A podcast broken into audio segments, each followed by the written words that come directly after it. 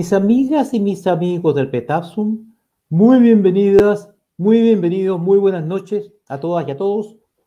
Eh, no a todos, porque eso no existe. Muy bienvenidos a todas y a todos a nuestro espacio diario Fito 600. Hola, Donaldo, saludos. Em, mi querido amigo, mi querida amiga del Petasum. Esta va a ser una noche especial porque hoy día voy a conversar, no solamente porque vuelve mi sombrero, sino que porque hoy día voy a tener la oportunidad de conversar con un hombre respecto al cual mucho tiempo yo andaba persiguiendo, no porque me gusten los hombres, sino porque lo andaba persiguiendo porque es un hombre extraordinariamente oculto, porque considero que es un hombre valiente, decidido, tremendamente preparado, tremendamente jugado. Creo que no requiere mayor presentación el destacado investigador histórico, el destacado hombre de investigación que es y que engalana las pantallas del Petazo esta noche, don Alexis López Tapia. Bienvenido al Petazo. Aldo, muchísimas gracias por invitarme, tremendo honor y además eh, en, honor a ti que has vuelto a usar eh, tu sombrero, bueno, me puse el mío para acompañarte pero me parece fantástico, extraordinario ese sombrero, me parece muy parecido al sombrero que usa la Policía Montada de Canadá. Un sombrero muy bonito, el estilo. Tiene como el estilo, ¿cierto? Gracias. Tiene como, el estilo, amigo mío. Alexis, dos cucharadas y a la presa, como me gusta decir a mí. Mi querido amigo, tú hace, em, hace tiempo has venido tocando las, las campanadas de alerta, has echado al vuelo las campanas en relación a que Chile enfrenta una poderosa amenaza una amenaza que no tiene nada de irreal, una amenaza que no tiene nada de, conspiración, una amenaza que no tiene nada de hombres de negro, sino que una amenaza absolutamente real, que no es evidencia, ni tampoco es un mito, ni una invención de un par de delirantes, ni un par de ebrios a, las 3 de la mañana eh, bebiendo la última copa de piscola, sino que es una cosa absolutamente real, un evento que está, se está produciendo, que nos está afectando y que me encantaría que nos pudieras resumir brevemente con tu expertise y sabiduría de siempre. ¿A qué nos estamos refiriendo y de qué se trata? Muchas gracias, Aldo. Eh, reitero mi, orgullo y mi honor de estar compartiendo pantalla contigo, algo que, no habíamos podido hacer. Así es. Eh, y efectivamente, eh, en Chile ha venido desarrollándose un largo, muy extenso proceso de insurrección revolucionaria que ha ido teniendo etapas de avance y estamos en la fase final de este proceso, que es la fase de ofensiva. Entonces, en virtud de esto, hace alrededor de 20 años atrás, eh, comencé eh, a estudiar junto al profesor Luis Heineken Scott, que es politólogo, eh, politología, y básicamente a seguir lo que venía desarrollándose como proceso en ese minuto y de antes.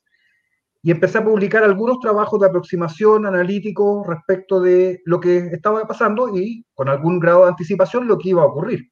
Así que el primer trabajo eh, formales del año 2003, se llama que es la de construcción, lo compartió bastante, así que ha circulado el trabajo, y en ese trabajo de 2003 ya advertía que de continuar el derrotero de este proceso eh, de deconstrucción en el país, íbamos a llegar a un nivel de choque violento, hostil, eh, de la insurrección en términos ya de ofensiva final para el toma del poder. Así que efectivamente dentro de todo lo que nuestro país ha tenido que soportar y soporta cada cierto número de años, de décadas incluso, yo creo que esta es la situación realmente más grave que hemos enfrentado como república en 200 años. Ni siquiera el periodo de la Unidad Popular se acerca al grado de deconstrucción, más destrucción y más otra serie de cosas más, pero al grado de deconstrucción de la república.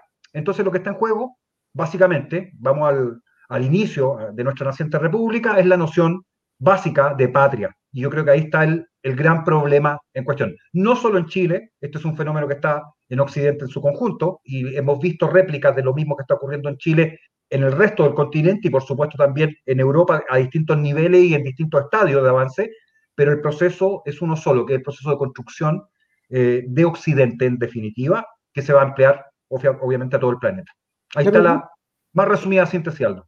Bien, mira, nosotros todo el arte de Occidente, nosotros entendemos por Occidente cuatro factores, cuatro factores que determinan la cultura occidental, que son a la sazón, si la memoria no me engaña, por ejemplo, el cristianismo, la familia eh, eh, del tiempo de la construcción visigoda, ¿cierto? Padre, madre, pater, mater, familia y los niños, la, la, democracia como forma de gobierno, heredada de los griegos, y el derecho romano como fuente de la judicatura, fuente de nuestro derecho. Son los cuatro elementos que configuran la cultura occidental. El cristianismo, como piedra angular, un pensamiento filosófico del cual deriva los anteriores, los posteriores, la familia visigoda, ¿no es cierto?, de, padre, madre e hijos, la familia nuclear, la democracia como forma de gobierno heredada de los griegos, y el derecho romano como fuente de jurídica para solucionar los conflictos derivados de las relaciones humanas.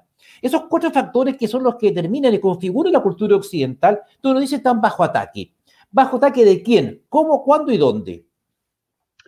Súper buena la síntesis. Eh, en el orden cronológico partimos por Grecia y toda la cultura greco-latina. Sobre esa cultura viene después el cristianismo, sobre, eh, eh, y, ahí también está la base jurídica en Roma en particular. Por eso ustedes los abogados siguen hasta ahora, después lo van a quitar, siguen estudiando derecho romano. como base, y lo están quitando como, como piedra angular y efectivamente la familia nuclear que tiene un, se puede rastrear en definitiva hasta, hasta la India y los Vedas, ¿ya? el, camino es muy largo de la construcción de lo que es Occidente. Se le suma también el aporte de, Egipto, se le suma también el aporte de Israel, se le suma también, eh, y así, los distintos aportes que han ido configurando lo que entendemos por Occidente en, en, la actualidad. No obstante, como tú bien dices, está esto, todos estos elementos que acabas de mencionar y muchos más bajo ataque. Y cuando hablamos entonces del ataque hay que hablar de quién ataca. Y lo que ataca es este nuevo modelo filosófico propio del comunismo como principio, que es de construcción. Durante el siglo XX, el comunismo tuvo numerosas revisiones eh, por diversos autores. Las más conocidas y las que la gente tiene ya en la retina y maneja habitualmente son, por supuesto, eh, Antonio Gramsci, lo que se llama o mal llama marxismo cultural, eh, la Escuela de Frankfurt, originalmente Instituto para el Nuevo Marxismo, fundado en 1923 en Alemania y que después los, los académicos de allí emigran a Estados Unidos y por lo cual en Estados Unidos hay una fuerte, fuerte regambre de eh, la Escuela de Frankfurt, eh, luego eh, Mao Zedong con la Revolución China, el Che Guevara con el foquismo guevarista, y así, todas estas revisiones lo que hacían básicamente era dar cuenta de los errores o fracasos que los modelos anteriores del principio del comunismo y del marxismo en, particular en adelante habían cometido. Y cada vez estas críticas, estas revisiones y estas transformaciones cambiaban la forma de ejecutar la revolución.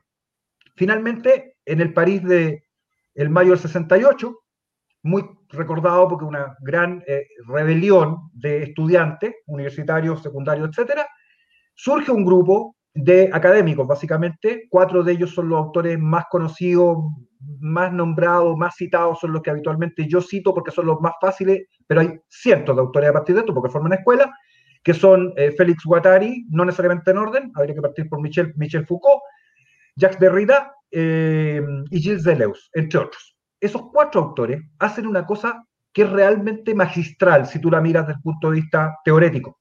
Si ya con Gramsci se había invertido el marxismo clásico, que sostenía que lo que debía hacerse era apropiarse de los medios de producción, lo que ellos llamaban la infraestructura, para de ahí apropiarse de la superestructura, la creencia, con Gramsci ya se había invertido esto. Gramsci dice, bueno, lo que tenemos que hacer es la conquista cultural, la hegemonía cultural. Y los deconstruccionistas se preguntan una cosa básica. Bueno, ya, ok, asumamos entonces que el problema básico fundamental es la cultura, la creencia. ¿Cuál es la primera herramienta de dominio? Se preguntan. Y responden, la primera herramienta de dominio es el lenguaje. Y por eso, tres de ellos al menos estudian lingüística, son expertos en el área, trabajan sobre todo lo que se había venido desarrollando en todo el siglo XX en teoría del lenguaje, semiótica, semántica, etcétera, y van un paso más allá y empiezan a bajar entonces ciertos componentes. Y lo más importante en esto es lo siguiente. Por cada modelo de comunismo del siglo XX, marxismo y los que nombré, había por supuesto un propio modelo revolucionario de esa aproximación. No eran todos iguales. Por ejemplo, Mao Zedong, al inicio de la revolución, tuvo mucho problema porque desde Rusia los comunistas le decían que él tenía que hacer la revolución con proletarios, siguiendo el esquema tradicional marxista. Y bueno, Mao miraba esto y decía, pero ¿cómo me están pidiendo que yo haga la revolución en China con proletarios cuando el 2% de la población en China corresponde a la categoría y el 98% de la población china son campesinos? Bueno, alteró el modelo revolucionario y lo que él trabajó entonces fueron guerrillas rurales con campesinos. Transformó. Entonces, por cada uno de los modelos, Che Guevara tenía el suyo y así suma y sigue, cada uno tiene un modelo revolucionario particular. El modelo revolucionario de deconstrucción, nueva, última versión de comunismo, comunismo del siglo XXI, digamos, es revolución molecular disipada.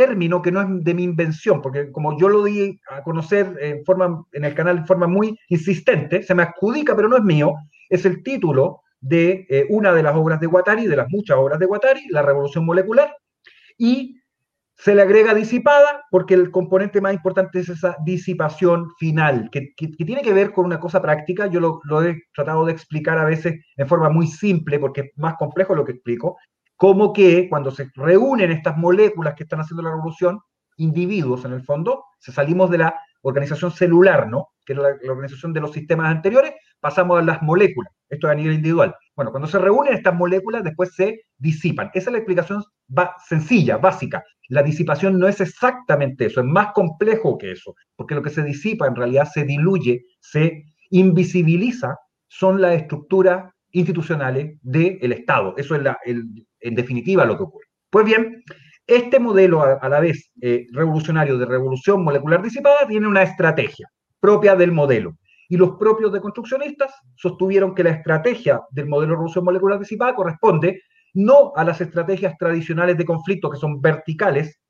uno lo, la analogía obvia es con el ajedrez, donde tiene eh, piezas que tienen jerarquía, donde los movimientos son eh, estructurados y donde básicamente el enemigo se puede identificar fácilmente porque cada una de las piezas son distintas. Entonces, ellos dicen no, el modelo en revolución molecular disipada es otro, que es el modelo de Go. El Go es, o Baduk en, coreano, o Weishi en japonés, es el juego oriental equivalente al ajedrez, pero mucho, muy superior en términos de complejidad que el ajedrez. El ajedrez, para alguien que juega Go, yo lo hago hace muchos años, eh, es como las damas para quien juega ajedrez. Ese es el nivel de complejidad del Go. Pues bien, lo que se trata en Go es de conquistar territorio. Y, territorio en deconstrucción tiene dos, dos significados y un sentido. Un significado es evidente, el territorio es lo geográfico, se conquista territorio geográficamente hablando, esto es Mao Zedong a la vena, Mao Zedong jugaba Go y aplicó estrategia de Go en, la Revolución China con los resultados que conocemos, que fue en tres meses derrotar absolutamente al, ejército nacionalista eh, del Kuomintang cuando los japoneses se retiraron. Pues bien, aplicó para conquistar territorio, pero el más importante también, el territorio significa creencia, el territorio en las ideas, el territorio en la cabeza de las personas. Entonces, son las dos cosas. El territorio a nivel de creencia, eso es lo que sería en, Gramsci eh, la, conquista cultural o la hegemonía cultural o la, la, guerra cultural, y el territorio en términos físico-geográficos. Eh, okay. Ambas dos cosas, y termino con esto, tienen una lectura en deconstrucción. Territorio significa poder. Y poder es capacidad para ejecutar cosas y para, más importante incluso, coaccionar. ¿A quién se coacciona? A las instituciones, al gobierno, etcétera, etcétera. Eso es lo que estamos viendo en Chile. Así es. Mira, evidentemente que bajo la perspectiva de lo que tú nos cuentas, estamos enfrentando o somos, estamos en el contexto de una, de una estrategia global o globalista, en que resulta ser tremenda ola que te va, yo siempre saludo a, mi, a mis televidentes. Muy bien. Eh, en que el Estado-Nación se está viendo debilitado como concepto, es decir, la representación intelectual de una clase, de los rasgos esenciales de un objeto, el Estado-Nación se está viendo cuestionado, objetado, se presenta al Estado-Nación como una especie de, de, quiste que está lleno de sujetos, a quienes denominan burgueses, eh, y que son aquellos que intentarían mantener el actual estado de cosas. Son aquellos que el Estado-Nación en el fondo es una especie de enclave de individuos dispuestos a someter a otros, y bajo ese contexto, la revolución marxista o comunista surge como, o socialista, como quieras darle el nombre, cambia el apelativo, en, en esencia, en el fondo son lo mismo, surge como una especie de facción liberadora que va a restablecer en el hombre ese estado natural de libertad, de progreso y de bienestar. En ese contexto, Alexis, Chile, hoy, actualmente, ¿cómo se está viviendo ese ataque que está absolutamente eh, dibujado, perfectamente perfilado en, lo que está ocurriendo en el país a partir del 18 de octubre y, precedentemente, que coincidimos los dos, creo que el 18 de octubre no fue sino el, detonante, pero eh, el, el, momento en que estalló la bomba, o parte de la bomba, pero esto es algo que venía preparado con mucha antelación. En ese contexto, Alexis, lo que está pasando en Chile, con nombre, apellido, hora y lugar, ¿cómo lo ves tú? ¿En qué etapa estamos? Tomando en cuenta que tenemos la moneda a quien tenemos, tomando en cuenta que, eh, bueno, afortunadamente para él, bueno, fue algo que nadie lo esperaba, que era una epidemia que no ocurrió hace 100 años. Eso, hay, hay, dice, hay, tenía un amigo que me decía, hay gente que nace con R y este caballero, me decía.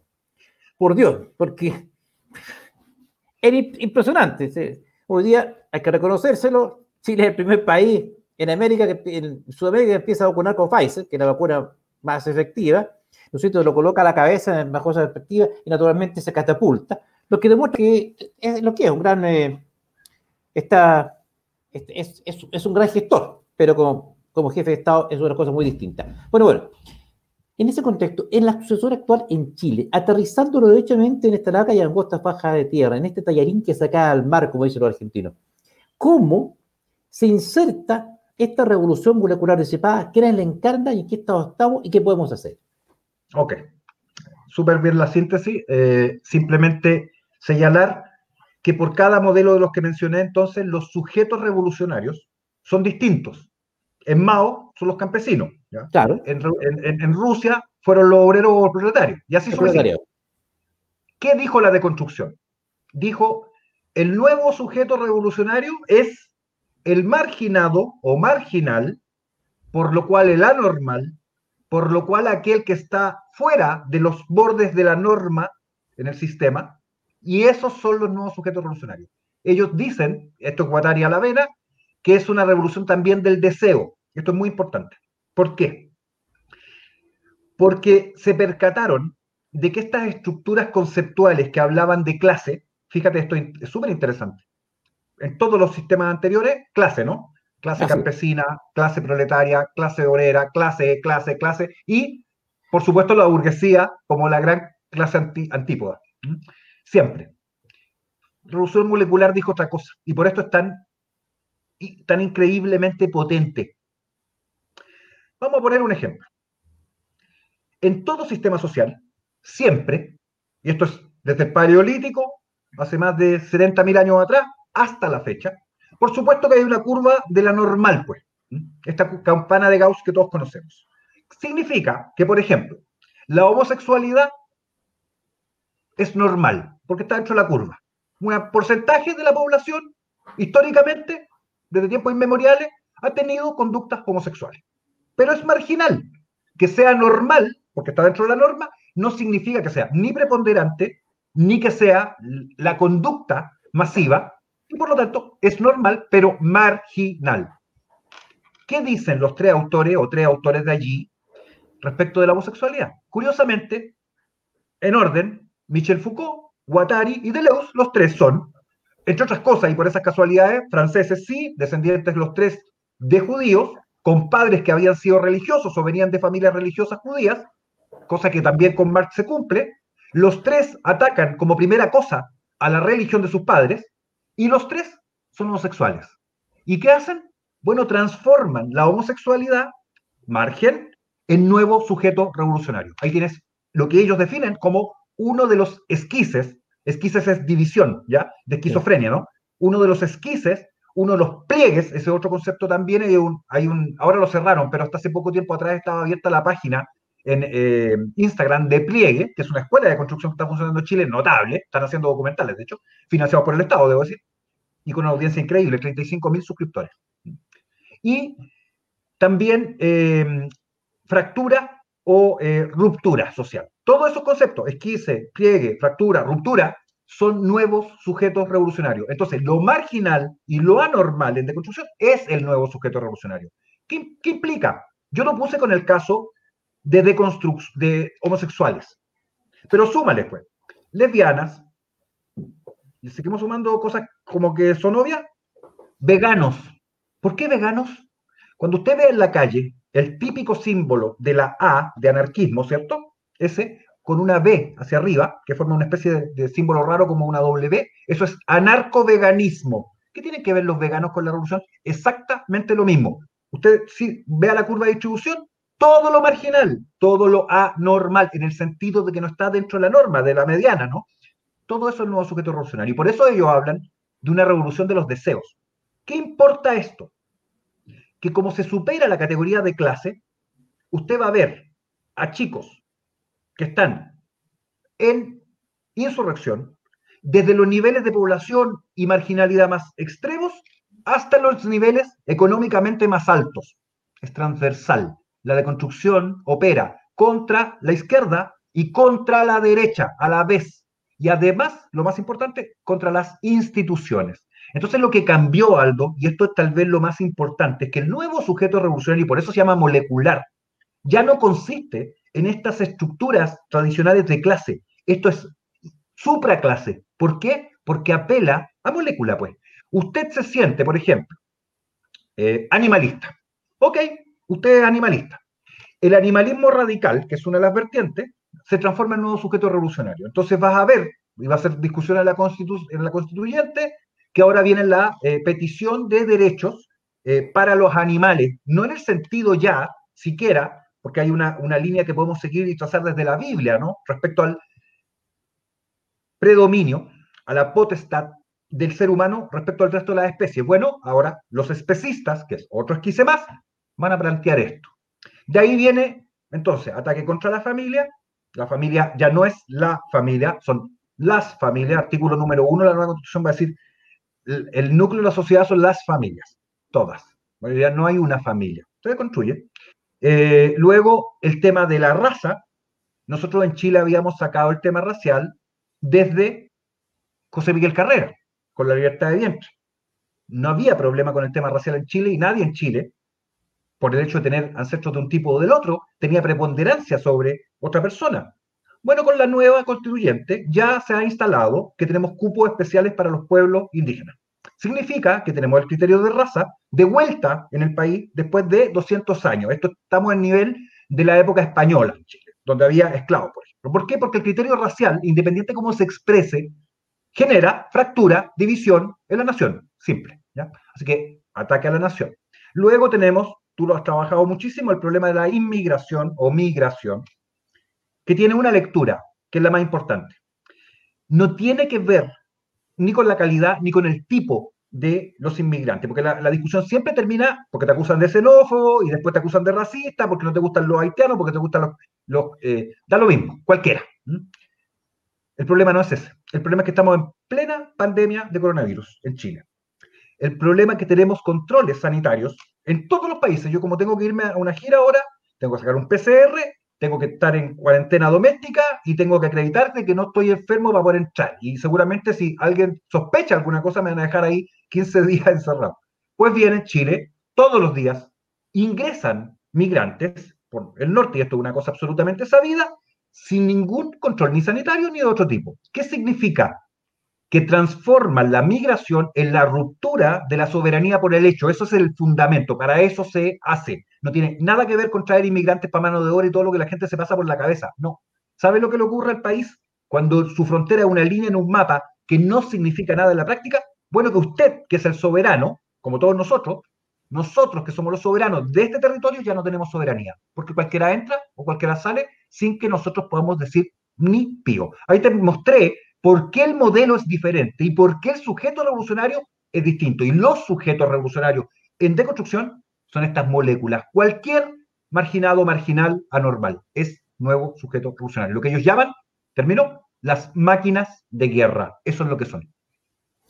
Alexi, cuando nosotros vemos la noticia y lo que el nuevo oráculo moderno, que son las encuestas, que naturalmente no pueden andar más perdidas, pero, generalmente, pero son el, nuevo oráculo, nosotros son el referente intelectual para una, una gran eh, cáfila, una gran cáfila de sujetos que profitan de ella, viven alrededor de ella y generan opinión pública sobre ella en relación a una, a una gran masa que está absolutamente hipnotizada y que se informa eh, por decirlo en términos elegantes, se informa, por ejemplo, viendo CNN u otro tipo de, de expresiones de adoctrinamiento político, eh, cuando vemos eso y cuando vemos que, la, por ejemplo, el 75% de las personas o, el 80% de las personas se informan viendo televisión, y tanto tú como yo sabes perfectamente lo que informa la televisión, cómo se informa, como, y yo conozco la televisión por dentro. O sea, yo sé cómo se arman las noticias,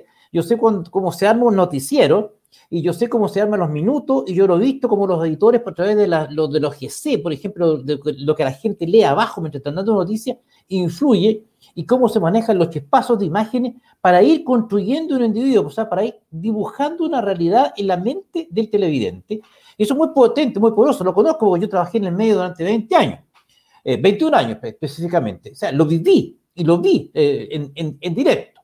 Y la fuerza de aquello. Pero uno se pregunta, y esto, bueno, ¿de dónde, como decían mis, viejos, que ya no están, decían, ¿de dónde pecatas meas? O sea, esto requiere muchos recursos, esto requiere mucho financiamiento. Porque uno, claro, tiene la imagen medio romanticona de, de, este, de Ernesto Guevara, ¿no es cierto?, en la, Sierra Cubana, combatiendo heroicamente. Pues, bueno, todos sabemos la historia, Castro siente celos de él, le dice, lo manda, lo manda antes de matarlo, como, como mató a, a Cienfuegos y a del Mato, ¿no es cierto? Eh, cualquiera que le hiciera sombra, pues era un megalómano, criminal, como, como Castro, que eliminaba a cualquiera que le hiciera sombra, eh, mandó matar a muchos de, de, sus compañeros de lucha en la sierra. Bueno, como era tan Guevara era demasiado popular, ¿no es cierto? Lo mandó a Bolivia. Eh, y allá, bueno, no entrega sacrificio, no entrega ningún tipo de, elemento para, para poder eh, desarrollar la revolución. Y finalmente un famélico Ernesto Guevara es capturado la famosa que, quebrada del Yuro ya por principios de octubre de 1967, lo que termina con su muerte mano del sargento Mario Terán. Eh, entregado por el Partido Comunista, que debemos decirlo. Entregado por el Partido Comunista porque se dice que es una señora, ¿no es cierto?, que, a la cual este famélico Guevara deambulando por la selva boliviana, muerto de hambre, con 12 desarrapados, eh, finalmente le termina pidiendo un trozo de carne a una señora que andaba cuidando de unos cerdos.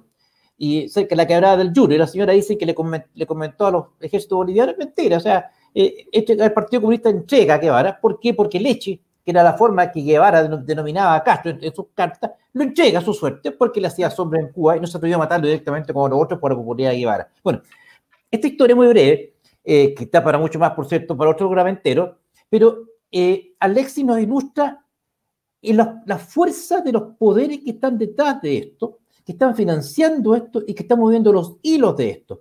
¿Qué sabe esto al respecto? ¿Cómo lo ves de, este, este titiritero, este, este hombre que mueve la, los hilos de la marioneta? Eh, ¿Cómo lo ves tú? ¿Quién es? ¿Dónde está? ¿De dónde salen los recursos para mover esta gran maquinaria en este momento de lo cual tú y yo estamos siendo objeto y que estamos describiendo a través de tu extraordinaria eh, eh, exposición esta noche? Gracias, Aldo. mira, este es un punto súper importante que la gente siempre confunde. Y se confunde porque está hecho para Los comunistas hace mucho tiempo dejaron de estar peleando con el capital. Están peleando con los capitalistas, que no es lo mismo. Entonces, cuando se dieron cuenta que el problema no es el capital, sino que controla el capital, empezaron a acumular capital. Entonces tú te preguntas esto que me parece súper legítimo yo te quiero recordar, a ver si estás en pantalla al lado mío para poder conversar. Eso. Yo te quiero recordar un personaje gran y destacado, simpatizante, ayudante etcétera, del régimen de Castro, que retornó a Chile en algún minuto. Acá en Chile se dedicó a instalar universidades y además a potenciar a candidatos como Meo, entre otras cosas. Particularmente eh, la Universidad Arce, que terminó siendo, por supuesto, comprada por los comunistas. Ese señor, que es comunista, comunista en términos de principio, ¿no? Ese señor que es comunista en términos de principio es millonario. Absolutamente el partido con más recursos en el país hoy día es el Partido Comunista. Así es. ¿Seguimos? Entonces, tú, la gente siempre se pregunta, ¿y de dónde sale, sacan la plata? Ellos tienen dinero. Ellos tienen enorme cantidad de gente que son empresarios, legítimamente. Pagan IVA, etc. Pero el fin no tiene nada que ver con ser empresa en función de los intereses de la nación o del Estado. el fin particular de estos empresarios tiene que ver con financiar la revolución. Los modos, las vías y los cómo llegan esos dineros habidos correctamente a terminar en el circuito de lo no correcto, es decir, de lo no institucional, lo voy a decir así, bueno, es otro tema. Esa es una pata. Dos, ahí tienes una fuente de financiamiento. Recursos propios. Alto nivel de recursos propios. Estamos hablando de fortunas. Dos, autogestión. Se olvida la gente que detrás de cada olla común que hay en una población, manejada por una de las organizaciones territoriales, por eso hablé de territorio, a nivel local, hay una estructura completa de financiamiento detrás, que tiene, entre otras cosas, circuitos de ingreso legítimos e ilegítimos. Por ejemplo, ¿cuántos supermercados fueron saqueados? Más de mil y tanto. Sí. Estoy poniéndolo en grueso porque no me acuerdo la cifra exacta. El que estaba al lado de mi casa fue saqueado al menos cuatro veces. Bueno, y en cada una de esas oportunidades, no todo lo que la gente saqueaba terminaba siendo consumido por las propias personas, entraba en un circuito de venta. Tú podías ir al persa de Teniente Cruz, esto es Loprado, límite con Pudahuel, no conozco. y te paseabas por el persa de Teniente Cruz y ibas a encontrar productos nuevos de los saqueos de los supermercados en un circuito de venta. Bueno, hay autogestión, pues hay ingresos que se generan por esa vía. Tercera, me, están dando una pauta, así que solo voy a resumir hiper rápido. Tercera, robo formal, esto es delito común, pero con fin político. Hemos tenido los dos más grandes robos en el aeropuerto, ¿te acuerdas, no? de la historia de Chile. ¿Y ese dinero dónde está? ¿Dónde están esos millones de dólares? Si no es una cuestión mayor. Bueno, están en el circuito que estoy planteando. Droga, cuarta, por eso tenemos toda la cosa en la Araucanía y el tráfico y la, siempre marihuana, entre otras cosas. Y finalmente aquí viene lo más el, top de la línea, que es el financiamiento de los organismos supranacionales, que quieren y buscan exactamente lo mismo que el modelo, que es el fin de los estados nacionales. Y ahí está desde el señor Soros, pasando por una enorme cantidad de fundaciones, Rockefeller, Ford, y así se me agotaría el tiempo para describirla, y los organismos formales, incluso de Naciones Unidas, que operan con la misma lógica. Ahí está. Muchas gracias. vamos a ir conversando con nuestro amigo con Alexis, que estoy tremendamente eh, casi, casi capturado, casi hipnotizado por, por la claridad de la exposición de nuestro invitado esta noche, pero no puedo eh, continuar haciéndolo si no es mencionándole eh, una invitada que ya el último, el último mes fue habitué de nuestra tribuna, que es nuestra querida amiga Rosemary Espina. Rosemary Espina, ¿no es cierto?, y junto a su esposo formaron esta empresa online, eh, donde revolucionaron el mercado online con estos hermosos juguetes de madera, con juguetes extraordinarios, preciosos, que estimulan el desarrollo de nuestros niños, el desarrollo mental, eh, psicomental, eh, superan la capacidad de frustración, eh, ayudan a, los niños a entretenerse sanamente, alejados de una pantalla, y traen entretención, mis queridas amigas y amigos de Petazón, a través de más noble de los materiales que es la madera. Yo cuando niño me entretenía, miren lo que están viendo ahí en pantalla una silla. Yo le regalé a mi nieto para Navidad una caja que ustedes siempre veían acá en pantalla, que era donde venía esta silla. Y no me no aguanté la tentación. No aguanté la tentación y miren, no aguanté la tentación y yo armé mi silla. Yo tomé la caja, no, no me caracterizo precisamente por un ser un, hombre con muchas habilidades manuales, pero armé la, mi, silla, fíjese, ahí está en pantalla, perfecta. La, mire, fíjese la calidad de las terminaciones de la madera, eh, no, tiene, no tiene bordes, eh, puntas, eh, porque está pensada en lo más pequeño, es madera, sorpresa muy grande, imposible que los niños corran aburrido con ella, mis nietos se han entretenido salvajemente, colores muy vivos, hay, vienen con pequeñas piezas para armar, son muy simples, se toman, se, pequeñita, se toman acá, se, se insertan, uno puede jugar con ella. Oiga, yo me, con, mi, con mi mono chico me entretuve con ella jugando salvajemente mira, mira las terminaciones abajo y, y, tengo una gracia. Mire, yo, me, yo la tomé, me, me apoyé sobre ella y el choquetito hasta se sentó en la silla más encima. Se hace gusto de entretenerse. Oiga, entretenido a morir, tuvimos toda la tarde armándola, ahora la noche voy a continuar, me entretengo mucho. Rosemary Espina y sus juguetes, espaciocompachile.cl, se distribuyen acá en Santiago, eh, en forma totalmente gratuita, llegan a cualquier parte del país, es muy rápido, muy expedita y un precio extraordinariamente conveniente. Una iniciativa espectacular, y les digo, aquí yo me quedo con mi sillita armada, voy a seguir armando juguetes en la noche, me relajo mucho, los niños, algo familiar. Bienvenida, Rosemary Espina, una gran iniciativa. Alexi, eh, fíjate que hay un tema que a mí me preocupa de sobremanera. Tú nos dices, la fuente de financiamiento está nítida, está clara.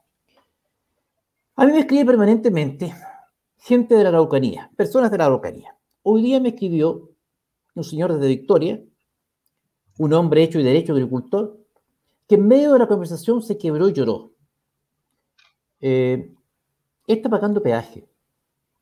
Él cultiva eh, berries, lo ha cultivado siempre, le encanta hacerlo, y tenía unos animalitos, le gusta criar animales, sus hijos les gustan, eh, le echaba su, su vaca, qué sé yo, y tenía, reproducía algunas. Un hombre que ama el campo y los animales del campo, de, origen de, de agricultores toda la vida.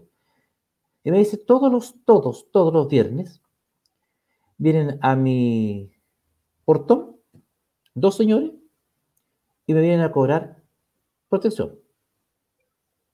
Y todos los viernes tiene que pagar 400 mil pesos, que es un pequeño campo, todos los viernes, 400 mil pesos semanales que tiene que entregar por, por, protección. De lo contrario, sus siembras van a ser quemadas, arrasadas y sus animales muertos. Y le dieron una, un ejemplo. Simplemente entraron la primera vez, se llevaron una vaca, mientras él lo miraba, una vaca preñada, y a punta de escopeta lo intimidaron, con sus hijos mirando, y se llevaron la vaca. La próxima vez vendremos por las otras cuatro vacas, le dijo, tanto preñadas, y por el toro. Decidió pagar los 400 mil pesos mensual de semanales, y fuera de eso, Alexis, el 32% que ellos entran a calcular de sus cosechas. Es el precio que él tiene que estar pagando en Victoria, este agricultor, por poder vivir en lugar y trabajar. Ya no da más, no soporta, no puede hacerlo.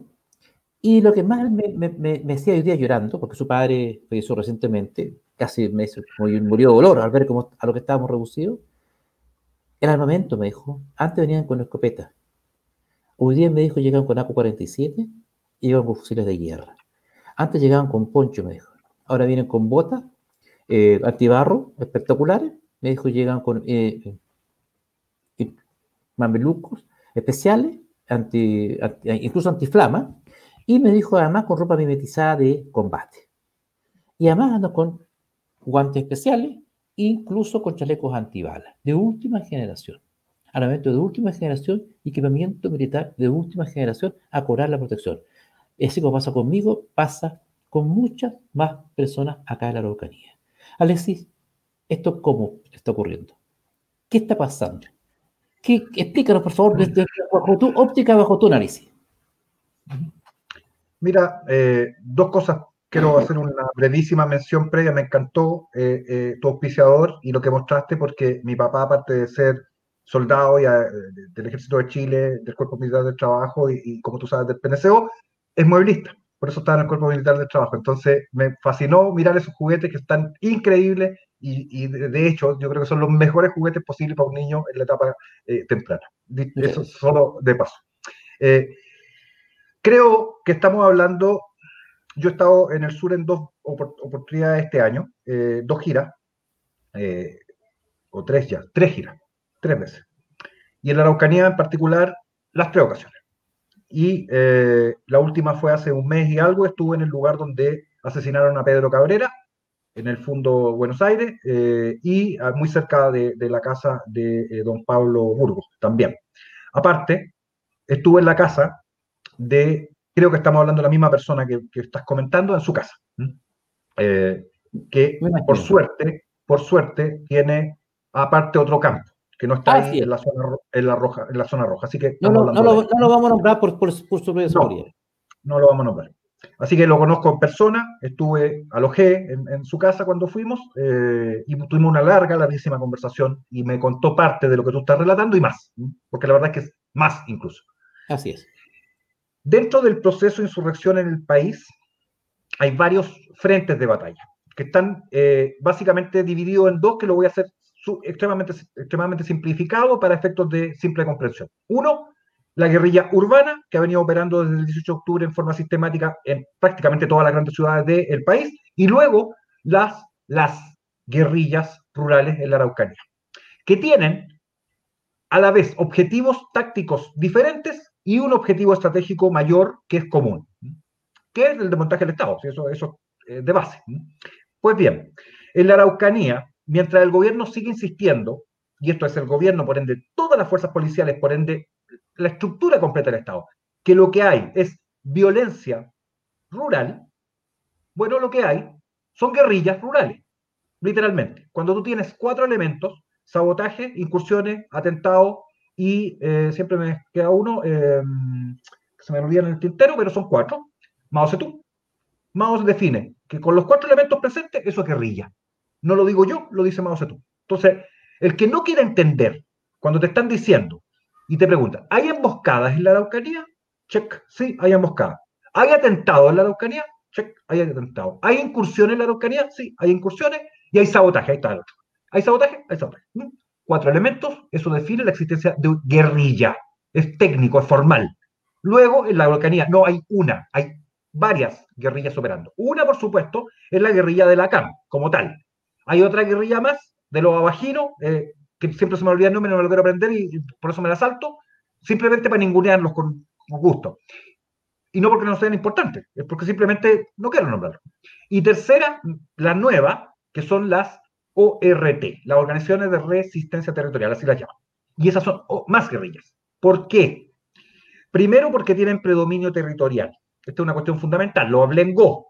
Cuando uno mira y pone un tablero de Go sobre la Araucanía y pone piedras de Go donde corresponde a los sitios de atentados, se te forma el esquema clarísimo de cómo han logrado generar un cordón que corre de Tirúa en línea recta hasta llegar a Lonquimay, porque tú cortas el país ahí, eh, y esa es la salida natural al lado argentino, y luego por la parte superior, a la altura de Coyipulli, donde está el segundo nivel más altos de virulencia y violencia. Pues bien, en ese corredor además están las comunidades en conflicto más importantes, desde Tirúa por la costa hasta Lonquimay ahora.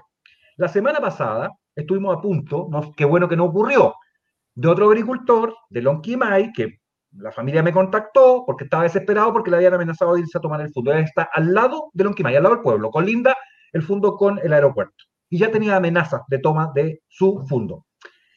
Tienes todo el cordón entonces. Esto ha bajado a niveles de Galletué y Calma por el sector de Lonquimay pero incluso ha bajado a atentados en Villarrica, a atentados en Pucón, a atentados en Curarrehue. Entonces se amplía, se expande, ¿no? Esos son testeos, estos atentados que están más lejanos del foco principal de conflicto. Cuando uno aprende a jugar Go, aprende dos cosas que son súper fundamentales. Uno en Go jamás, muy rara vez, gana todo el tablero. Siempre va a haber un pedazo de tablero que tú vas a perder. ¿ya? Y segundo, que esto es lo más importante que aprendes, es ser extremadamente humilde. ¿Por qué? Porque un niñito de 6 años que tenga un grado más que tú en, en, Q, que son los grados jerárquicos del Go, te puede barrer del tablero. No un problema de edad, ni siquiera de experiencia. Dicho esto, cuando la autoridad sostiene en forma reiterada, falaz, porque le está mintiendo al país, de que hay violencia rural, y no asimila el hecho de que lo que hay son guerrillas formales con armamento pesado de guerra que están literalmente asolando todos los días. Ya estamos en la etapa de, escalamiento mayor. ¿Cómo se mide? Porque tú miras la cantidad de atentados, que es tan fácil. ¿ya? Solo por el número de atentados semanales, tú sabes que la curva ha hecho esto. ¿ya? Y está disparado. Bueno, ¿qué les falta? Esto yo lo dije en un programa la semana pasada, creo, el, último que hice en vivo el domingo pasado, antepasado. Porque no hice el domingo que pasó. estábamos en Navidad. Me estaba dando un regalo. Pues bien, se los dije. Lo que va a ocurrir ahora, lo que viene es esto. La articulación de atentados simétricos, perdón, atentados eh, eh, al mismo tiempo, eh, en distintos lugares, simultáneos, gracias. En atentados simultáneos en distintos lugares territoriales sin capacidad absoluta de responder, porque no responde ni a uno, menos van a responder a muchos atentados en distintas localidades, por estas distintas guerrillas que están operando. Esa articulación, que sería el grado máximo de escalamiento, porque significa, cuando tú veas eso, porque va a pasar, cuando tú veas que ya no es un atentado al día en un punto o en una secuencia que es seguible, porque se puede seguir territorialmente, que los mismos atentaron acá y después atentaron allá y más atentaron finalmente acá. No, lo que te estoy diciendo es que al mismo tiempo, a la misma hora, tienes cinco o siete atentados distintos distintos puntos de la Araucanía. Lo que vamos a ver entonces en ese minuto es que ya la situación se complica enormemente porque están articulados. Y eso significa que lograron dejar de lado diferencias internas que sí tienen, por eso hay más de una guerrilla en las grandes, la Camila otra que siempre no nombro, y las ORT en particular, que actúan con algunas agendas bastante específicas, bien locales. Por ejemplo, lo de Coyipuy en particular, que está asociado a este señor eh, Ancalaf, es particular. Ese Ancalaf, la familia de él, nada más, ni siquiera la comunidad, la comunidad en general lo rechaza donde está él, por esto es Ancalaf tratando de apropiarse de uno de los muchos fondos que están en el sector que producen otras cosas Berry. Fue el fondo que le cortó el acceso a los trabajadores que tuvo que llegar Carabinero a permitir que pudieran entrar a la cosecha. Los Berry se tienen que cosechar muy rápido. Pues bien, te hago esta, este mapa que lo estoy tratando de sintetizar lo más posible porque es mucho más complejo, simplemente para decirte que mientras el Estado siga negando, es decir, el presidente de la República, de ahí para abajo, sigan negando que lo que hay en la Araucanía son guerrillas, no hay ninguna posibilidad, pero cero posibilidad de ponerle atajo a lo que está pasando. Es básico que lo primero que uno tiene que hacer, y esto es por humildad, lo expliqué, es reconocer a qué se está enfrentando. Y tú no puedes combatir lo que no conoces. Solo puedes combatir aquellas cosas que efectivamente logras entender o comprender. Y si usted dice que es violencia rural y lo toma como si es violencia rural, entonces no puede combatirlo porque eso no es violencia rural, es guerrilla y las guerrillas no se combaten, ¿cómo se combate la violencia rural? Que es otra cosa. Violencia rural es que estamos en un 18 de septiembre con una carrera chilena, todos de guaso, vino la carrera, nos tomamos como seis botellas cada uno o cajas de vino, porque es lo típico, y nos agarramos a chopazo al final de la carrera, porque la carrera, como siempre, en Chile está arreglada. Eso es violencia rural. Lo que hay en la Araucanía es guerrilla. Y mientras este gobierno y Sebastián Piñera no lo quiera aceptar, bueno, no se va a lograr hacer nada allí. Ahí está. Mira, Alexi, en ese mismo punto he sido testigo de lo que militarmente se conoce como copamiento territorial. Aquí eh, siempre tiene una ventaja militar. Quien escoge y domina el teatro de operaciones, es decir, el lugar donde se va a combatir. Y el copamiento territorial que están haciendo las fuerzas militares, porque estos no son atentados rurales, que ya lo que hemos conversado, tú lo acabas de explicar magistralmente, esto no es simplemente un grupo de personas eh, es porque esporádicamente un par de zarrapados con un par de escopetas eh, delirantemente cometen un atentado. No, estos, estas son personas con entrenamiento militar. Al carabinero Naim mm, fue asesinado con un tiro certerísimo, disparado a distancia, con un armamento de un fusil de asalto de última generación, usado en forma absolutamente profesional. Fue un tiro impactado en una zona necesariamente vital el que dio muerte al carabinero Naim. Versus, al frente de estos profesionales, de estos, de estos soldados profesionales, eh, guerrilleros profesionales, guerrilleros profesionales. son guerrilleros profesionales, tienes razón, estos que copan militarmente, territorialmente, un sector del territorio de la República y en el teatro de operaciones militares, el Estado los enfrenta con carabineros, que son una policía de prevención, que son una policía que tiene entrenamiento policial, naturalmente, que están para combatir a los delincuentes habituales. Esa es su formación profesional, están para eso. Y nosotros los, enviamos a combatir con guerrilleros profesionales, con eventos de guerra que lo superan logísticamente, lo, superan técnicamente, incluso en entrenamiento militar. Y, sin embargo, genuflexicamente, el Estado de Chile contempla esto, hace un par de discursos, va al ministro de Interior, el otro día nombraron un delegado que el mismo señor que em, el mismo señor que estuvo a cargo de, de, de fútbol, eso, eh, mire, esto parece un chiste cruel, esto parece un chiste es casi tragicómico. O sea, nombrar como delegado para la Araucanía, que está enfrentando campamento militar del territorio. Eh, eh, esto mi hijo estaba muy interesado mirando lo que estábamos hablando. Eh, que enfrentando una guerrilla militar de la más alta tecnología armamentística, de la más alta potencia, incluso desde el punto de vista de los explosivos, con una policía preparada y entrenada para enfrentar delincuentes, tiene como consecuencia lo que estamos viendo, una policía superada, y que además está castrada porque tú no puedes enfrentar un fusil AK-47, un fusil de, alta generación, de última generación, con una pistola de 9 milímetros que con, el carabinero sale con 8 tiros y que se dispara uno, tiene que, hacer, tiene, tiene que estar cuatro horas llenando un informe. Si disparó un tiro a las 7 de la tarde, tiene que llegar a la comisaría y decir, mire mi capitán, a las 8 de la noche disparé un tiro. ¿A quién se lo disparó? Tiene este informe. Tiene que llenar como cuatro páginas de informe, al final llega a las 4 de la mañana a la casa llenando informe por qué disparó un tiro al aire. Bueno, esa es la, forma que está enfrentando el Estado chileno a estas fuerzas irregulares en la Araucanía. En ese contexto, en esta figura, de, en este escenario de copamiento territorial militar por parte de fuerzas eh, perfectamente entrenadas, ¿crees que estamos llegando a un punto en que lo que se busque es derechamente pedirle a Alexis u obtener que se le otorgue a estas guerrillas nada más y nada menos que la denominación de facción beligerante, a objetos incluso que puedan llegar a tener reconocimiento internacional? O sea, ¿podemos llegar a ese nivel? En la parte jurídica, Aldo, tú me vas a dar cancha, tiro y lado, es tu área de expertise, pero hay una cosa que es fundamental. Y por eso te digo que lo más grave, ¿a dónde hay que coaccionar? Es al gobierno. Es al gobierno. A Sebastián Piñera, a sus ministros, a todo el aparato, hasta el último guardia municipal del Estado, que trabaja para el Estado. Pues bien, ¿por qué hay que coaccionar ahí? Porque ellos son los responsables, pues. Ellos son la primera autoridad y los primeros responsables. Sebastián Piñera a la cabeza. Al que yo le pondría el primer juicio, entre otras cosas por grave abandono de deberes y así una serie de cosas más, sin meterme ni siquiera, porque podría, sobre el tema de derechos humanos. Porque ¿qué pasa con los derechos humanos de las víctimas en la zona? Entonces, llevarlo a tribunales internacionales por este lado, yo creo que es algo que hay que hacerlo ahora, antes de que se vaya del cargo. Antes.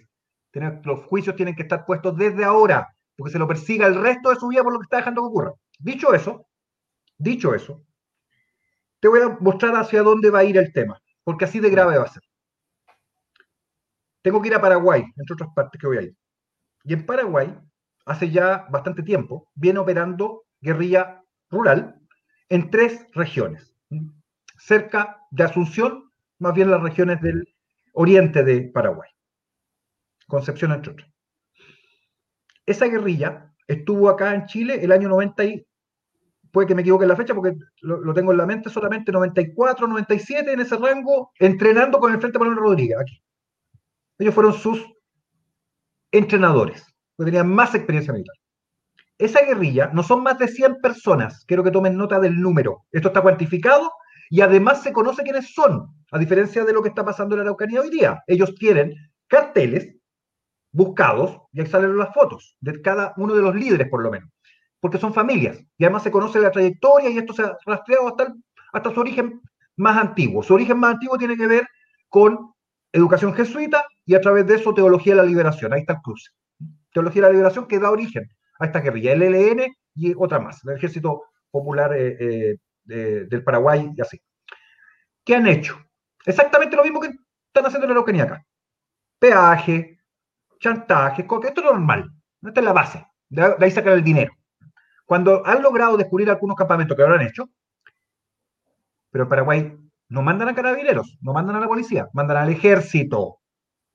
No otra cosa. ¿ya? Pero cuando han logrado descubrir sus campamentos, han encontrado tambores, de estos de grandes, tambores tipo petróleo, llenos de dinero en efectivo, porque cobran en efectivo. Entonces, no tienen dónde guardarlo, lo guardan en los tambores. ¿ya? Es en efectivo, así es.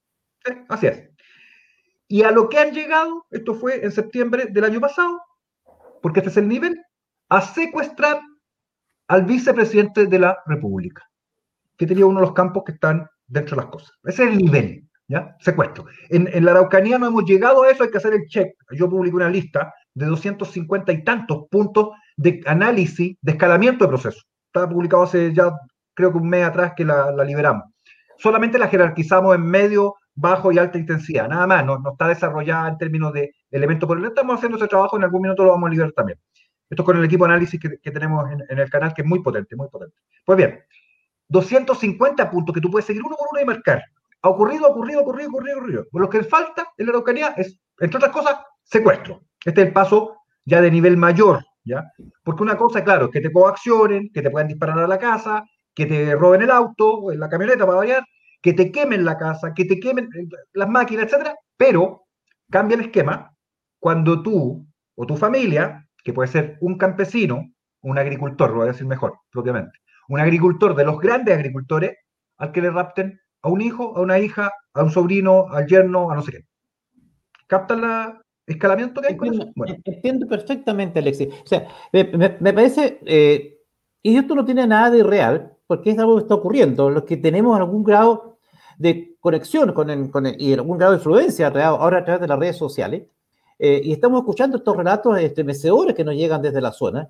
Eh, claro, como está lejos de Santiago, no es el tema que debiera ser. Alguien dijo una vez, Dios está en todas partes, pero está claro que atiende a Santiago. Y, y nunca eh, esto fue más real que cuando efectuamos y analizamos la situación de la, de la Araucanía. Tal vez va a ser muy tarde cuando lleguemos con esto. Finalmente, Alexis, tomo esclavo del tiempo, hay un punto que en un análisis interior hicimos. Yo soy un, a mí el tema, este tema de la migración, es un tema que eh, le encado especialmente eh, mis, ya mis debilitadas fauces, pero eh, he investigado mucho, me he estado preocupando de esto, de la penetración de este fenómeno de, de, construcción cultural y a través de este tema de la, de la migración irregular, eh, y con los costos que yo he implicado, y me encontré con una sorpresa y te quiero ver atrás, eh, para terminar el programa con un análisis respecto a un punto, perdóname, la, que voy a memorizar este último minuto, de, estos últimos minutos del programa pidiendo tu análisis al respecto. Fíjate que las cosas que llegué a establecer, que en un periodo muy determinado de la historia, de, de, de la historia reciente de este país, el servicio jesuita a migrantes, el servicio jesuita a migrantes, que se, ha sido uno de los adalides, precisamente, eh, de, la migración irregular en Chile y que ha hecho grandes votos y ha hecho grandes esfuerzos por el ingreso de todo, eh, de todo, de, todo tipo de personas, incluso eh, a mi juicio y es mi opinión, incentivando el ingreso irregular de personas al país, recibió por transferencia directa del Estado de Chile, me parece que el año 2017-2018, nada menos que la suma de 700 millones de pesos aproximadamente, eso como informaron. ¿Cómo es posible que el Estado de Chile esté haciendo transferencias directas de dinero con cargo a los fondos generales de la República, con cargo a los fondos generales de la Nación, a una organización como esta, que es el Servicio de Jesuitas Migrantes, eh, que, entre otras cosas, por ejemplo, tiene tapado eh, o presenta una serie de recursos judiciales cada vez que la autoridad administrativa pretende expulsar a un extranjero que ha cometido delitos, que está en situación irregular, que ha ingresado clandestinamente al país, es decir, inmediatamente reaccionando frente a la potestad del Estado de poder determinar quién entra o no entra en su territorio. ¿Cómo lo analizas tú? ¿Cómo se puede explicar que la República, el Estado, el gobierno, que es el servidor temporal de la administración jurídica administrativa del Estado, pueda estar haciendo transferencia directa de dinero a este nivel? O sea, ¿Cómo se explica? ¿Cómo se entiende? ¿Alguien lo puede justificar? ¿Cómo lo ves tú bajo tu perspectiva? Bueno, lo primero que me viene a la mente, Aldo, es que por algo el Reino de España expulsó a los jesuitas de América hace mucho rato. Así es. Primer antecedente. Primer antecedente. Y eso no es casual. Los jesuitas son una de las puntas de lanza del proceso insurreccional en Chile y en el mundo. En todo el mundo. Y en esta particular, en este particular aspecto del servicio jesuita migrante, ellos son los que están promoviendo básicamente lo que mencioné al principio, que tiene que ver con la eliminación de las fronteras por el hecho. Ellos dicen que es un derecho la migración. Así es. Entonces, detrás de esa filosofía, y por eso te hacía la conexión, y por eso lo mencioné explícitamente respecto al caso paraguayo, porque ellos están básicamente en teología de la liberación. Esto es marxismo más cristianismo. Ahí están. Entonces, entonces, efectivamente, y, y, lo que tienes entonces es que dentro del seno de una institución que es la iglesia, que tiene por supuesto diversas áreas, hay aparatos subversivos operando. Y el, los jesuitas son uno de los aparatos subversivos al interior de la Iglesia Católica. No es el único, porque otros que uno miraba de una cierta forma han variado en el tiempo. Y si usted va a mirar el Opus Dei en que está hoy día, bueno, está en las mismas categorías de constructivas que un montón de otras cosas que no están en la iglesia. Y si quisiera ir a los legionarios de Cristo, en los legionarios de Cristo va a encontrar similar situación. Porque el proceso de construcción opera, ya lo señalé, contra la izquierda y contra la derecha. Hay partidos de izquierda deconstruidos, el Partido Comunista está en transición. Todavía le falta, tiene una cola de stalinista ahí que se resiste, ¿no? A deconstruirse. Pero Telier, con un Twitter que tú, creo tú mismo en algún minuto señalaste y, circuló mucho, esto fue hace un mes, no más, señaló que lo que había que deconstruir era la historia, los símbolos nacionales y no sé qué. Explícito. Y ocupó la palabra, deconstrucción. Si te lo dice el presidente del partido Ad Eternum, que es como el Fidel Castro en Chile, pues bien, te están diciendo que ellos están en la transición, porque el Partido Comunista de Gladys Marina en adelante, de, que desapareció Gladys Marina en adelante, empezó el tránsito. Recuerde, y usted sabe, que acerca del año 85 a un destacado militante de base en la época de la Comunal Santiago se lo terminó expulsando por haber sido detenido en el Cerro Santa Lucía o por ahí, porque me han cuestionado esto, eh, por ofensa a la moral. Y ese militante en el tiempo, que fue expulsado en el Partido Comunista de esa época, se transformó en el líder del principal eh, insurreccional en la homosexualidad en Chile, que es el móvil, don Rolando Jiménez. Bueno, el Partido Comunista que lo expulsó, aunque él lo nieguen y quieran hacer toda una faramaya, pero todos sabemos que lo expulsaron, no es que él simplemente se fue porque tenía culpa en lo que estaba haciendo. Hoy día, y ahí está, te lo, te lo muestro con este ejemplo, esto fue hace 20, 35 años atrás, bueno, hoy día el Partido Comunista es el primero que está hablando de los derechos homosexuales, la bandera gay y todas estas cosas. ¿Te fijas? Bueno, eso te muestra el proceso al interior del partido. Y lo que le queda de colita leninista, bueno, o estalinista, es cada día más chico. Otros no están en eso. Por ejemplo, el PCAP de Artés está en el modelo anterior. Y si ustedes les preguntan a, un militante PCAP, Sansuchito, y que te responda con honestidad, ¿qué opinan de los homosexuales? Lo más probable es que te responda lo que siempre opinaron históricamente, que es una desviación burguesa de clase propia de los capitalistas. Que esa es la lectura que ellos tenían histórica. En este proceso de construcción, entonces te estoy mostrando que la izquierda se está deconstruyendo. El Frente Amplio es de construcción, está por definición, nació en deconstrucción. Ahí estaban los partidos y los movimientos antisistema, ya sistémicos incluso. Recordemos que estaba integrando aquel grupo o colectivo original, el Partido Pirata. El Partido Pirata es antisistema, ni siquiera ya es lo sistémico. Pues bien, eh, y en la derecha ocurre exactamente lo mismo. Lo hemos mostrado en el canal varias veces, mostrando simplemente, y esto es lo más sencillo de hacer, Usted mire los logos de los partidos de derecha y póngale al lado este arco iris del no, porque de ahí partió, y los logos actuales de todos los de izquierda, y son todos iguales, están deconstruidos. Y los señores iluminados, como los desbordes, como los andones, como etcétera, porque podría seguir nombrando, la bien incluido, ya están deconstruidos. Eso no es derecha, dejó de ser derecha hace mucho rato. Entonces opera contra las dos cosas. Finalmente, y lo más importante, y aquí explico lo que preguntaste, opera contra las instituciones. La deconstrucción también opera contra las instituciones. En Chile tenemos hoy día un Estado dentro del Estado. Dentro del Estado vertical tenemos un, enorme número de soviets, consejos de la sociedad civil, así se llaman. Soviet significa consejo en ruso. Pues bien, están los soviets metidos que son horizontales dentro de la estructura vertical del Estado. Un tema. Segundo tema, la llamada reforma a carabineros, que se viene a sumar a todas las reformas previas que han habido en las instituciones militares, porque esto partió con el plan Alcázar ya en el régimen militar y siguió avanzando en el ejército, y bueno, todas están siendo deconstruidas, incluida la propia Armada. Y la Armada acaba de cometer uno de los errores más graves en este último periodo, porque de la mano de desborde y a través de la subsecretaría terminaron apropiándose, en, definitiva, de la función de administración del Ministerio de Defensa. Y esto ha generado un profundo malestar al interior del resto de la institución, una cosa que históricamente nunca había pasado, porque eran equilibradas al interior. Bueno, hoy día de la mano de Ford, reitero, y su subsecretario, la Armada pisó el palito de quedarse ella a cargo de esta subsecretaría y por ende hoy día tiene la máxima de la responsabilidad y de la mayor gravedad lo que pasó ahí. ¿ya?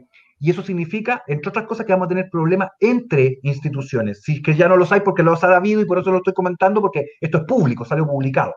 Bueno, cada una de las instituciones de la República han sido deconstruidas. Y adicionalmente, el hecho fundamental es que en Chile dejamos de ser república hace mucho rato. ¿Por qué? Porque las repúblicas tienen tres poderes y en Chile tenemos al menos cinco. Se suma la fiscalía con otro poder más y, lo hemos visto todo, al señor Contralor que se cree una especie de SAR supremo que es capaz de decirle al alto mando de carabineros qué puede no puede hacer en términos operativos, entre otras cosas. ¿ya?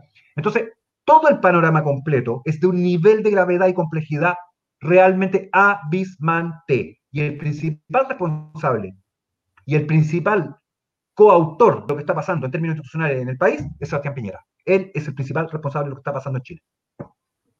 Finalmente, eh, Alexis, y culminando esta noche impresionante, desde el punto de vista de la información y de la honestidad, de la información entregada y de la honestidad potente de tu mensaje, ¿qué podemos hacer?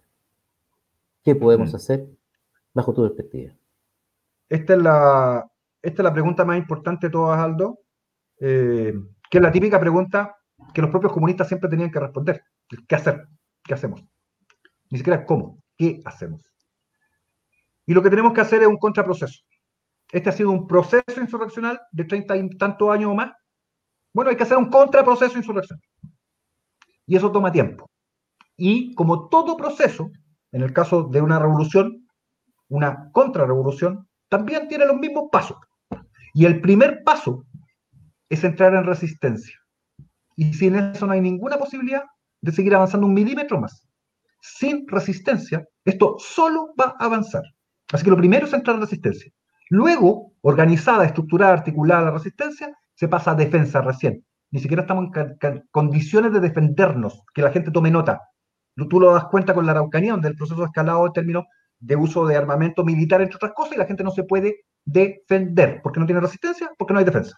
Y luego hay contraofensiva, y finalmente, si todo te va bien, eso es parte de lo que hay que ver en el juego de Go que estamos hablando, la ofensiva.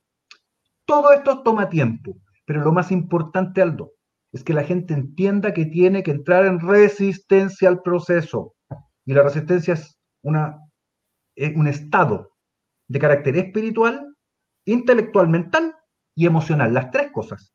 Tú estás resistiendo en los tres ámbitos, en el ámbito espiritual, porque lo que busca de construcción, literalmente, y esto es lo más importante, después de todo lo que ya comenté, lo más importante que busca la construcción es desalmar al ser humano volverlo desalmado, quitarle el alma. Eso, de eso se trata, finalmente. No tiene nada que ver con apropiarse del poder del Estado, no. Es eliminar al ser humano porque le quita el alma. Entonces, lo más importante el punto de vista de por qué la deconstrucción afecta a Occidente es por esto. Porque te quieren desalmar, eliminar toda creencia, toda trascendencia, toda visión superior de la realidad, etc. Eso es lo, más importante. Lo segundo, claro, se van a apropiar del Estado para desmontar el Estado. Es el fin último. Recordemos que comunismo, la gente siempre dice, no es que los comunistas quieren apropiar del Estado. No. El socialismo, que es un paso, un tránsito al comunismo, es el que usa el Estado para llegar al comunismo, que es la eliminación del Estado, de la familia, de, toda, eh, de todo ser superior, etc. El comunismo es el principio, y ese principio no cambia, siempre es el mismo. Y el comunismo tiene dos vertientes básicas, que son anarquismo por un lado y marxismo por el otro, con todas las variantes que ya comenté. Y el objeto de anarquistas y comunistas al final es el mismo objeto, eliminar a los estados nacionales. ¿Y qué quieren los globalistas? Exactamente lo mismo, eliminar a los estados nacionales. Así que la síntesis final, Aldo, simplemente para, para eh, eh, ya redondear la explicación que te acabo de dar, es que sin resistencia y sin que se genere resistencia, no va a haber ninguna posibilidad en Chile de que logremos generar un contraproceso. Así que lo primero que llamo, y lo he venido insistiendo reiteradamente a la gente, es que se articule, agrupe, coordine en un movimiento de resistencia que, llamamos y convocamos hace ya bastante rato y que se ha ido sumando lentamente cada vez más personas que entiendan de qué se trata, que no tiene nada que ver con liderazgo, que no estamos buscando, y yo no voy a hacer, eh, eh, ni siquiera voy a tener cargo en ese movimiento, ser un militante más, porque no es un tema de personalidad, ni personalismo, ni por cargo, se cumplen funciones en resistencia en otra cosa, y finalmente que el objeto de la resistencia es generar y acumular fuerza para obtener poder. ¿Y qué es lo que es poder? Ya lo expliqué. Poder de coaccionar. ¿Coaccionar a quién? Al Estado, al gobierno. Para eso estamos armando la resistencia. Es la fase uno de lo que tenemos que hacer. Mis amigas y mis amigos del Petasum, esta noche hemos escuchado, hemos tenido el directo placer de escuchar a un hombre que sabe, un hombre valiente, un hombre jugado, un hombre que nos ha ilustrado sobre tantos tópicos y, ustedes, al igual que yo, hemos quedado con ganas de extender esta conversación mucho tiempo más. Pero lamentablemente, streaming es así, los tiempos son esclavos de... Nosotros somos esclavos del tiempo, mejor dicho, ¿no es cierto? Entendido el tiempo como una medida de movimiento según un antes y un después, como dijo alguien por ahí. En consecuencia, no nos queda sino la triste opción de despedir este programa extraordinario, interesante, la audiencia, la extraordinaria audiencia, yo creo que es la audiencia más alta que Peterson ha tenido en su historia, en su corta historia, pero creo que es la audiencia más alta que hemos tenido, lo que muestra el interés y la brillantez de nuestro expositor. Alexis, eh, muchísimas gracias, comprometido ad eternum con tu extraordinario gesto, con tu brillante exposición. Y mis amigas y mis amigos del Peterson, creo que todo está dicho, pero más de lo que se ha dicho, lo que importa es, es que en esta tarea actual, colectiva y permanente, que es Chile, como dijo Alexis, ahora llegó el momento de hacer y de resistir. Mis amigas y mis amigos del Petazo, si Dios no dispone otra cosa, será hasta una próxima oportunidad. Muchísimas gracias, Aldo.